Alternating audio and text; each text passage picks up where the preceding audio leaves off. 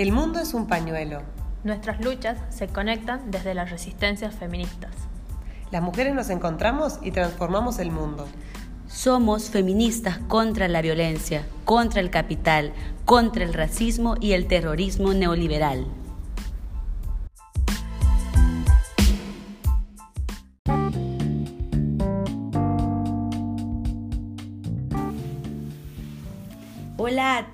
A todos y a todes. Estamos en el programa y en el podcast feminista El mundo es un pañuelo. Qué gusto estar aquí, compañeras, con ustedes. Hola, Hola, ¿Qué tal? ¿Cómo están? Hola. Bueno, este, en este treceavo programa queremos, por un lado, eh, recordar que pueden escucharnos en diferentes plataformas, Spotify, Anchor, pero también nos pueden escuchar en la radio de todas, que es una radio feminista que está en El Salvador, y también nos pueden escuchar en Radio Pedal de Uruguay y Radio La Clave, también de El Salvador, que es una radio comunitaria. Bueno, eh, también quiero aprovechar esa oportunidad para mencionar, como hemos estado hablando, sobre el tema de la primera temporada del Mundo. Es un pañuelo que está por terminar y así que eh, vamos a contarles cómo vamos a seguir, cuáles van a ser las, eh, los temas que vamos a seguir abordando. Pero bueno, gracias de veras compañeras por estar aquí. Hoy tenemos un programa muy importante, un programa que tiene que ver siempre con las luchas y con los derechos de las mujeres. Contanos, Eve. ¿Cómo les va? Bueno, les cuento, hace unos días Bolivia viene siendo un poco noticia en el mundo por tener el, el índice más alto de femicidios en lo, que, en lo que respecta a Sudamérica. Es por eso que por ahí se vienen como generando discusiones respecto a, a esta situación y por eso bueno, no nos podemos quedar afuera, queremos tomarlo aprovechando la, la compañía de compañeras que todavía tenemos en, por esta maestría y le- a este programa le hemos denominado el Derechos en Papel, eh, la realidad de las mujeres en Bolivia. Y bueno, por esto hemos invitado a unas compañeras que la Poppy nos la va a presentar. Muy bien. Bueno, ¿cómo andan? Y bueno, así como, como contaban, este, la idea es abordar un poco la realidad de, no sé si la realidad, pero por lo menos esta dicotomía o esta contradicción entre, entre la legislación, derechos que son muy de avanzada en Bolivia y la realidad. O sea, bueno, cómo caminan estas leyes, cómo se implementan o no. Y para eso nos acompañan hoy Mariela Castellanos y Dana Valdivia, dos abogadas, eh, además compañeras. Ahora magíster. Países, derechos humanos. Ahora, magísters en Derechos Humanos y Democratización para América Latina y el Caribe. Bueno, primero muchas gracias, compañeras, por, por acompañarnos. Y bueno, queremos comentar, eh, comenzar un poquito charlando sobre esto, ¿no? Esto que llamamos derechos en papel. O sea, bueno, Bolivia tiene un montón de legislaciones, algunas desde el año 2012, 2013, leyes realmente de avanzada, digamos, en lo que respecta a los derechos de las mujeres. Entonces podríamos conversar un poquito sobre esto. Ustedes que, que, que sí, sí tienen este, muy estudiado y sí tienen muy, muy abordado esto de la legislación, que puedan compartir con todas nosotras, pero también con quienes escuchan, este, bueno, ¿qué estamos hablando con esto de leyes, de las leyes en papel, digamos? Sí, gracias chicas, gracias por la invitación. es, Gracias. realmente, es realmente un tema muy importante, especialmente porque Bolivia se caracteriza por ser uno de los países que ha ratificado la mayor parte de los instrumentos de derechos humanos, eh, los específicos en derechos de las mujeres, y tiene un catálogo muy amplio de normas en favor de las mujeres, desde el reconocimiento de derechos en la Constitución hasta normas específicas. Y obviamente el gran problema está en que todo lo que dice las normas es, es genial, pero muchas veces no se materializa y ese es, ese es un gran problema y es un tema que está en agenda del, del Estado y de los gobiernos que tienen que ejecutar las, las normas. Sí. Eh, so- con respecto a esto, compañeras, bueno, hablábamos de, de esas normas para, para contextualizar un poco a las personas que nos escuchan, ¿verdad? Porque como les decíamos, esto la, la idea es que se escuche en varios lugares de Latinoamérica. Si nos podrían hablar un poco de estas leyes o de estas normas que nosotros decimos que están en papel por, por la limitante. Eh, por ejemplo, la que tiene que ver con tema de violencia y la que tiene que ver con el tema del acoso, que son como las dos que ahora vamos a abordar. Si nos pueden comentar un poquito sobre eso. Sí. Bueno, muchas gracias chicas. Es un placer poder compartir acá. Igual un saludo a a todas las personas que nos escuchan. Em, sí, eh, evidentemente em, es, una, es un tema que muy, muy, muy pertinente mencionar y un poquito contextualizar qué es lo que está pasando en Bolivia. Como bien lo señalaba Bobby, que Bolivia justamente en los últimos años se ha caracterizado eh, por tener leyes de avanzada en, en, lo que refiere a la protección eh, de justamente cuando en, contra la, la, violencia en la cual muchas veces las mujeres estamos expuestas. Y eh, sí, en ese marco eh, ahora vamos a hablar justamente de una de las leyes que, mm, que más se ha eh, puesto en boga y, y justamente es la ley contra toda forma de violencia hacia la mujer. Que tenía ese nombre enorme. Ah, sí. es la, la, ley integral para garantizar a las mujeres una vida libre de violencia. Que, que es, es, complejo. Es, Letanía.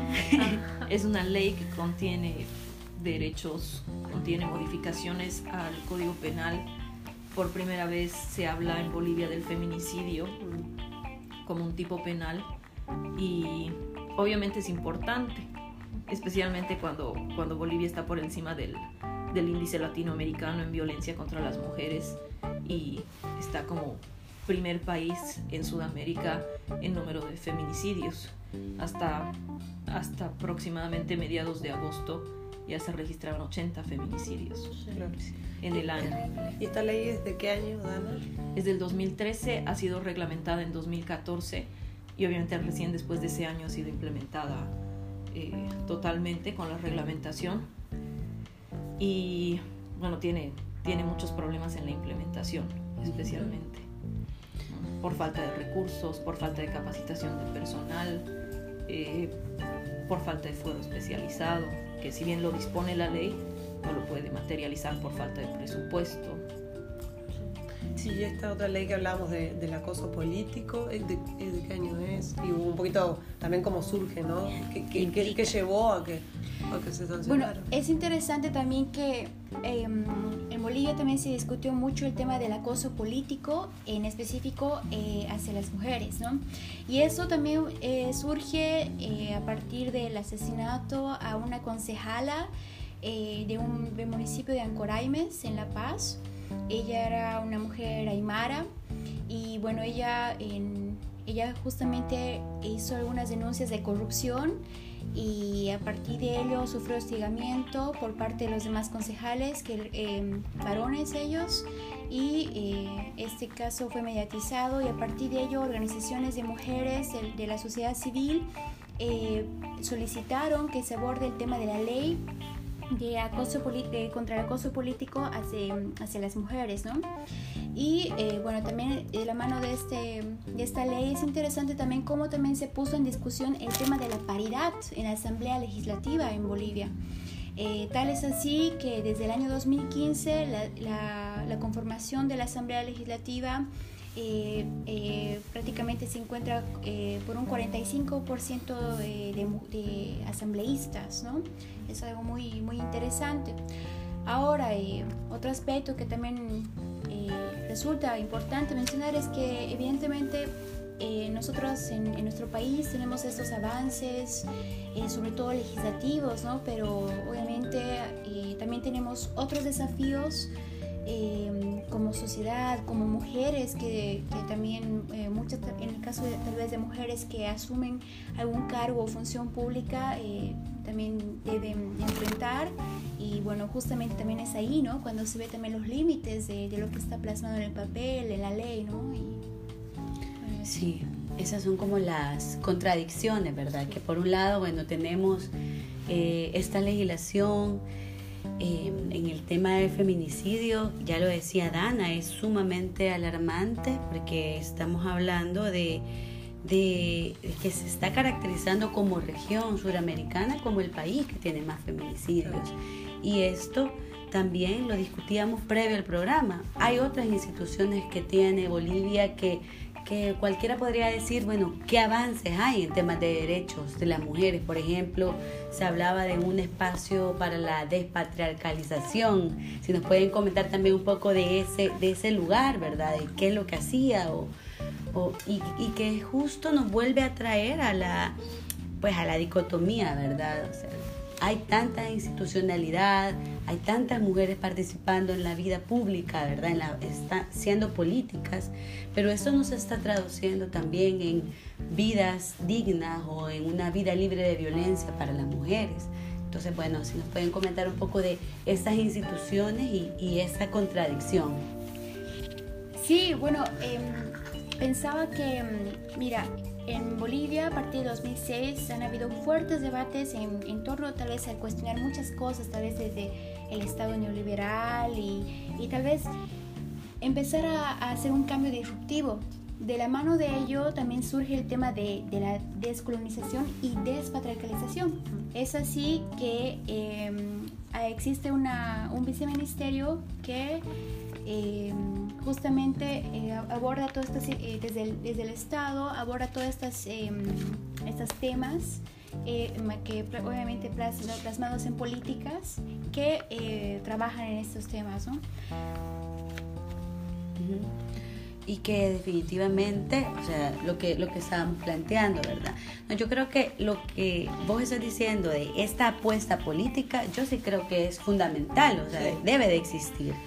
Pero justo, eh, y eso creo que un poco también Dana lo, lo veía en, en, su tesis, ¿verdad? Que su tesis justo tiene que ver, si nos puedes comentar, ¿verdad? Sobre algunos de los aspectos que abordaste y sobre todo lo que te encontraste de cara a esta esta doble mirada o esa doble lectura que se puede hacer de la realidad boliviana. Sí, es, es una realidad demasiado dura, porque lo que yo he visto en la tesis es específicamente el acceso a la justicia y las barreras en el acceso a la justicia de mujeres, niñas y adolescentes víctimas de violencia sexual en Bolivia.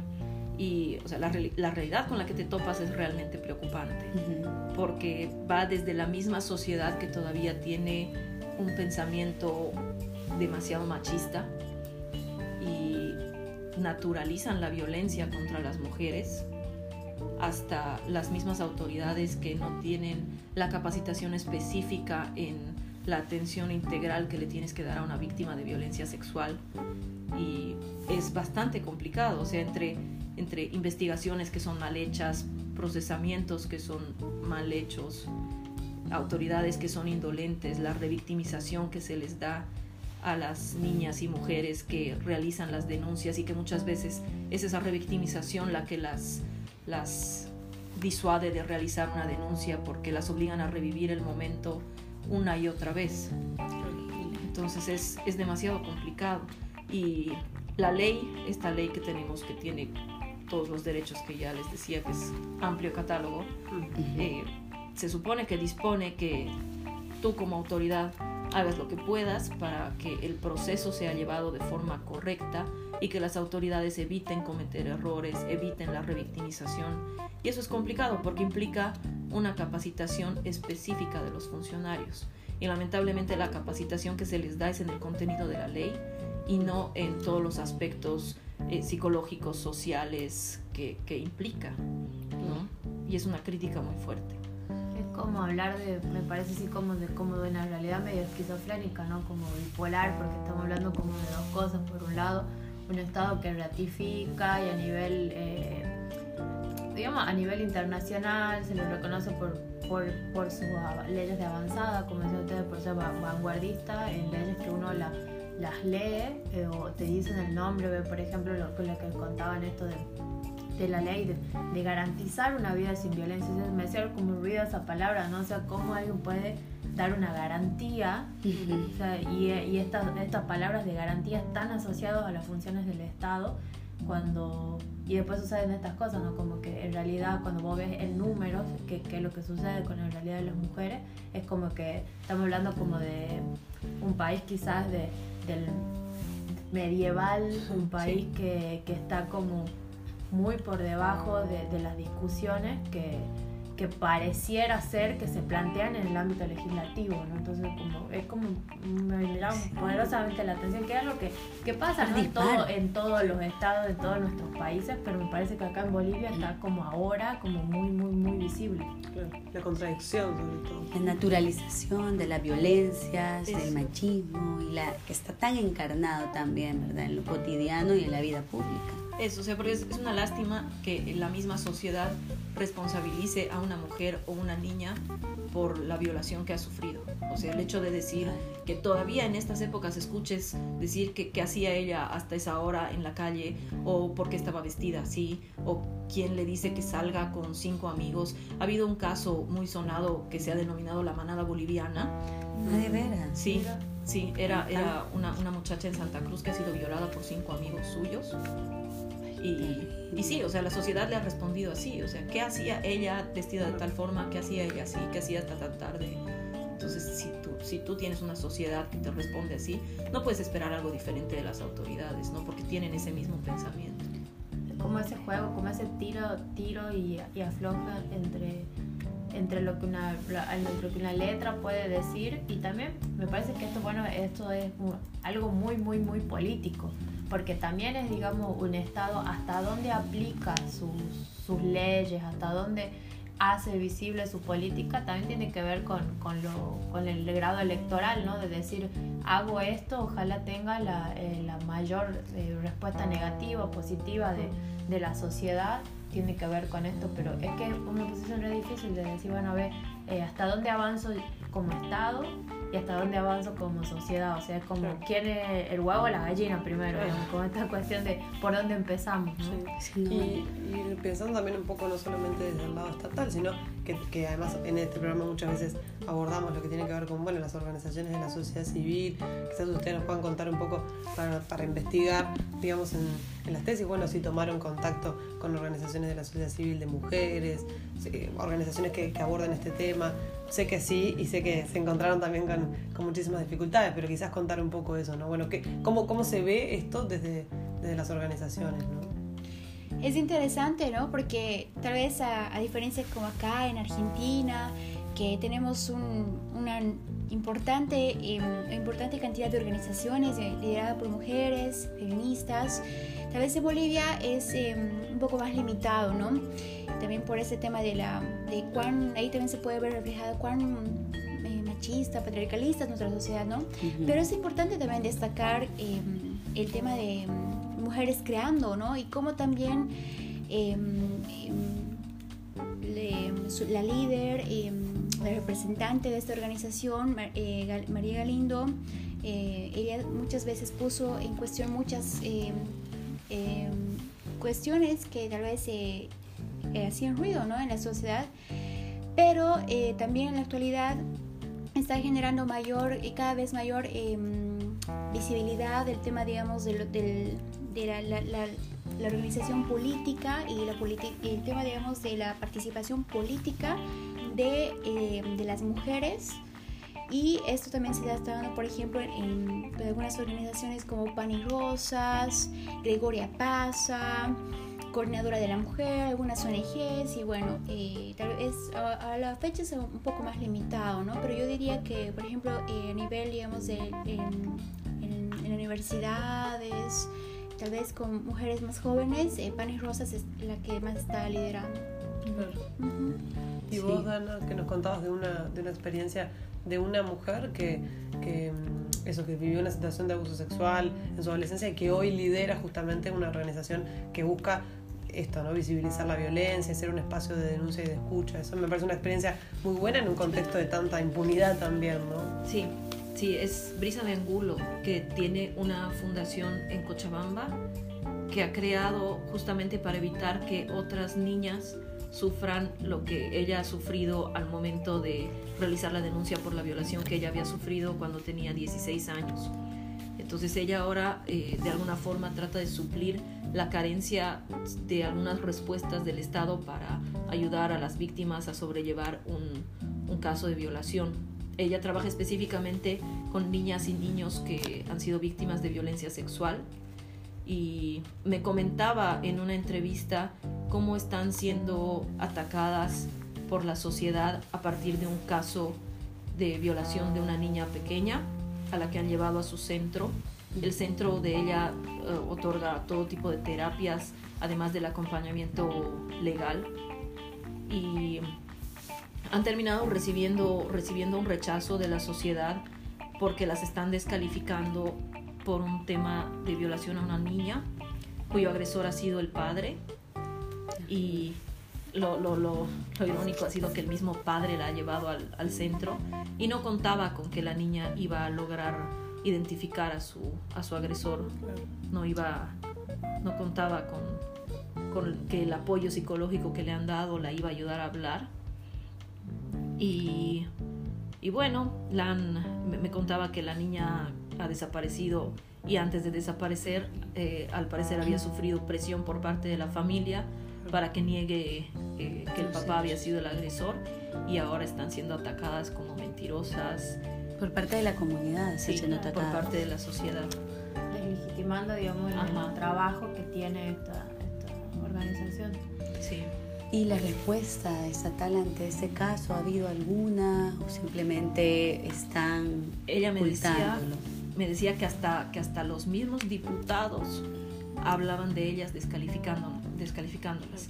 Y me decía que eso es, eso es un problema no solamente por el hecho del trabajo que realizan, porque me decía, nosotras ya hemos recibido amenazas y hasta influye en, la en el financiamiento al centro, porque trabajan con donaciones. Entonces, si tú pones en duda eh, el trabajo que están realizando, claro. No, y esto justo a mí me conecta con tanto la respuesta estatal, pero también la respuesta de la comunidad o de la sociedad, con lo que implica también defender, defender derechos y bueno, ser defensora de derechos humanos en un contexto tan hostil, tan machista, tan patriarcal, con tanta impunidad. Entonces también eh, si ustedes nos podrían contar un poco de, de esa experiencia, ¿verdad? ¿Qué, es, ¿Qué significa defender derechos? en una sociedad que está generando esas condiciones y que lo estamos viendo con el caso que vos comentás, o sea, una organización que está apoyando, que está respaldando a una niña que enfrentó violencia sexual, que fue abusada por parte de su padre, pero luego lo de la manada boliviana. Hay un contexto hostil para defender derechos, pero también para ser una víctima y ser sobreviviente. ¿Cómo, cómo ven ustedes ese panorama? Bueno, es, es complicado. Yo creo que más aún el tema de, en toda Latinoamérica, ¿no? Pero en, desde el contexto de que he visto en Bolivia, el tema de la defensa de los derechos humanos, eh, por un tema también coyuntural, político, el, ahí existe una estima muy fuerte, porque también eh, existe la criminalización y el estigma y todo ello, pero más aún yo creo que el hecho de defender los derechos de las mujeres, el tema de la, de la respuesta que hay en la sociedad, tal vez la ridiculización y todo ello, es, es un poco, es todo un reto y la verdad es muy loable lo que eh, cada, cada, mujer, las mujeres, como su, desde su organización y, y, con su propia expresión, ellas eh, tratan de demostrar todo ello de manera disruptiva, ¿no? Obviamente em, eso da mucho por reflexionar porque nos hace pensar también que todo esto tiene que ver con en, nuestra sociedad, cómo eh, a qué nivel está llegando el tema del, machismo, de las expresiones del patriarcalismo y todo ello, y qué tenemos que hacer nosotras también como mujeres em, para justamente poder hacer frente a todas estas situaciones. Totalmente. Sí, además veíamos eh, ahora antes, antes de empezar a grabar, ¿no? Que nos mostraron imágenes de, de esta mujer que mencionábamos, Galindo, que realiza intervenciones, por ejemplo, con pintura, con pintura roja. Y cómo eh, hay una represión súper fuerte que queda hasta documentada, digamos, en las fotos, ¿no? Una, una represión policial.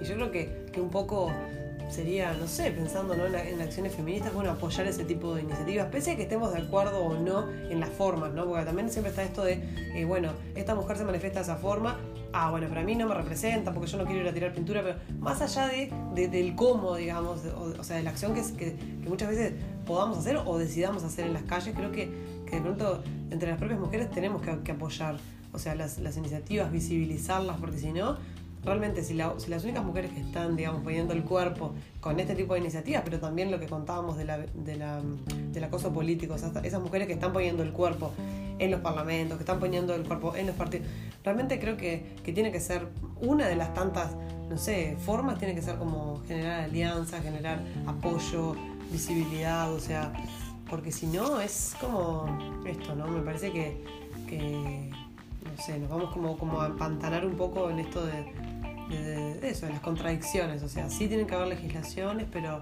pero bueno, ¿qué hacemos? Porque realmente, o sea, las mujeres que, que están, bueno, como esta chica de la ONG, o sea, está recibiendo denuncias, la que hace, o sea, me refiero, hay muchas, muchas formas de manifestar todo esto, y sin embargo todas son reprimidas, todas son... Entonces, bueno, ¿qué- ¿cómo podemos generar redes más solidarias para acompañar a esas mujeres que están poniendo el cuerpo, ¿no? Como desafíos, pienso, no sé. Definitivamente.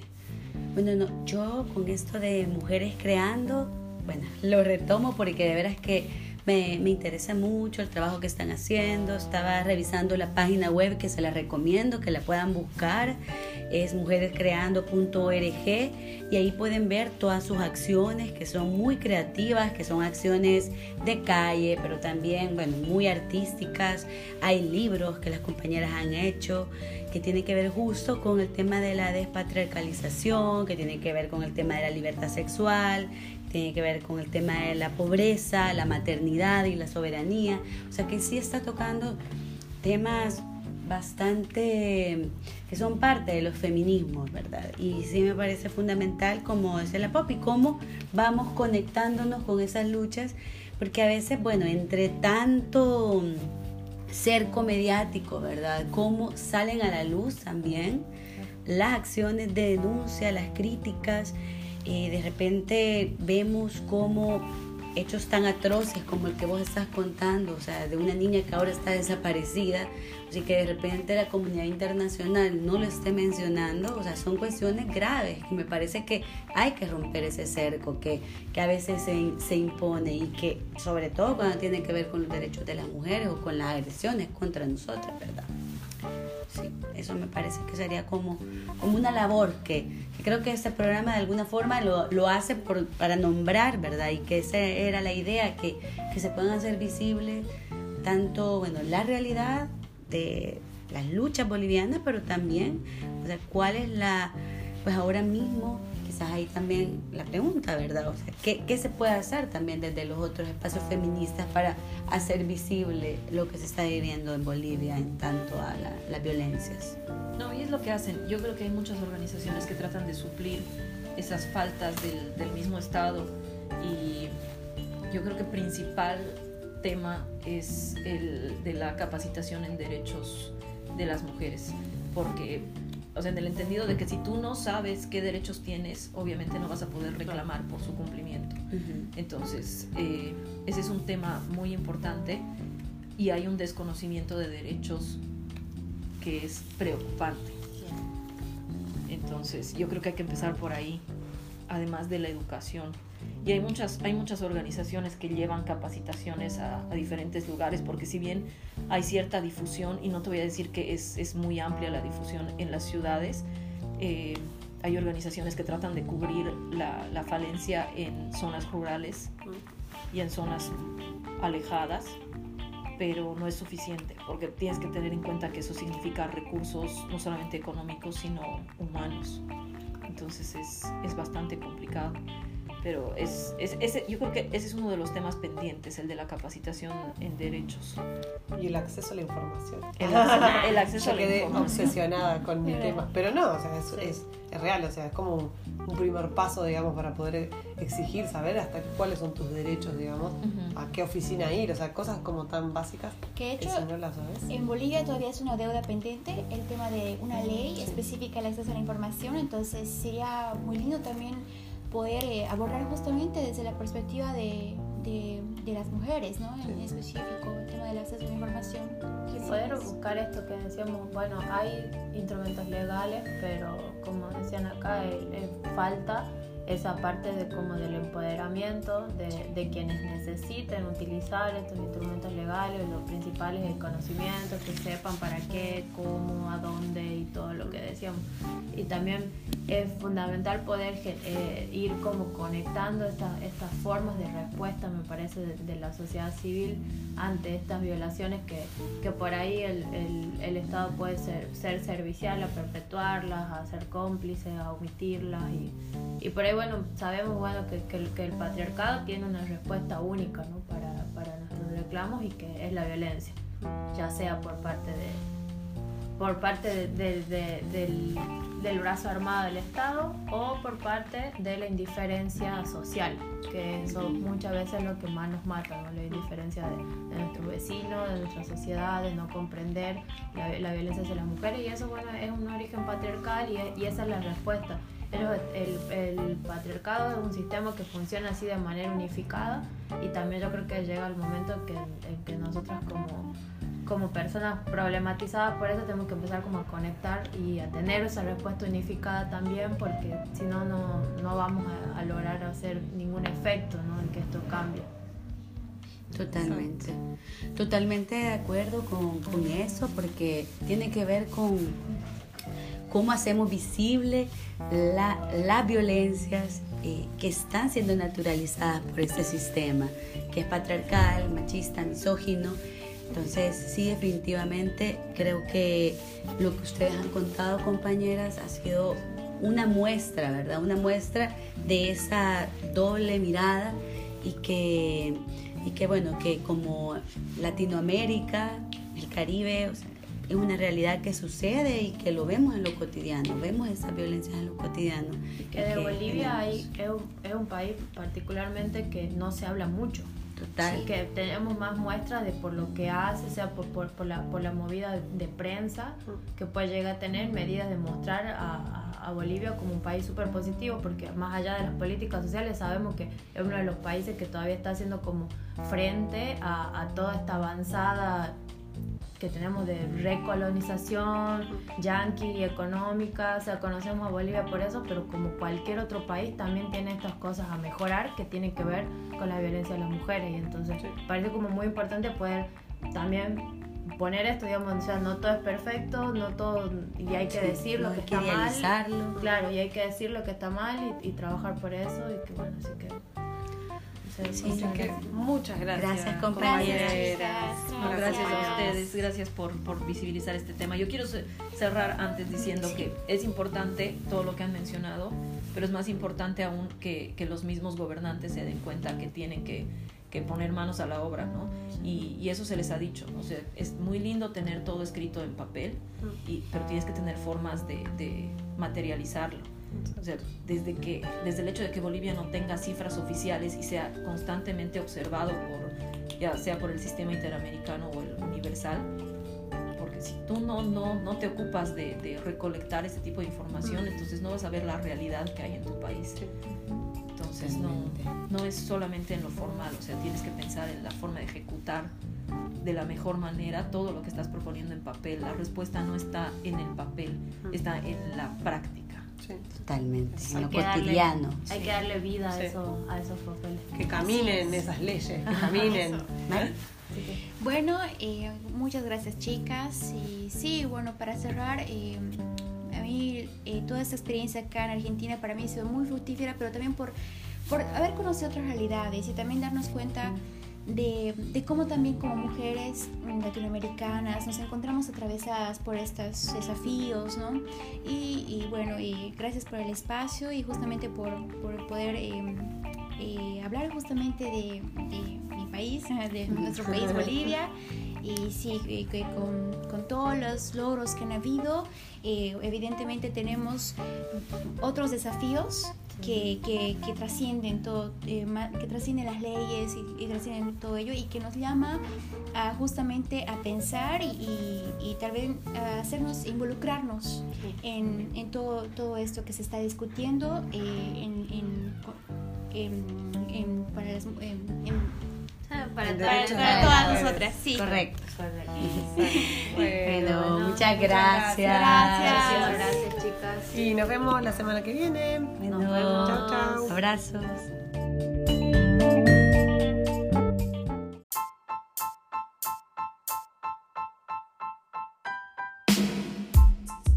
El mundo es un pañuelo Nuestras luchas se conectan desde las resistencias feministas.